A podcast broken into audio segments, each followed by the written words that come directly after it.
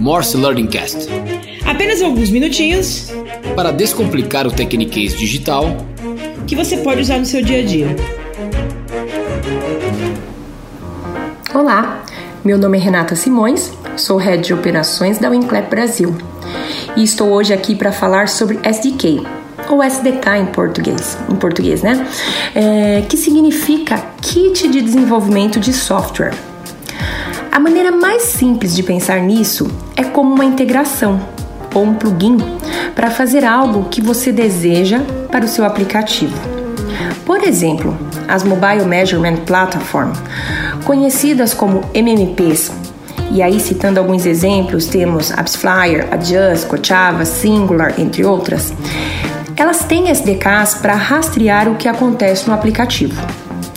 O Facebook tem SDKs para permitir que você faça login no aplicativo com sua conta do Facebook.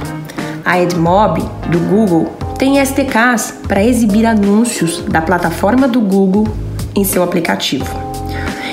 E o tema que envolve SDKs entrará muito mais em pauta nesse próximo ano.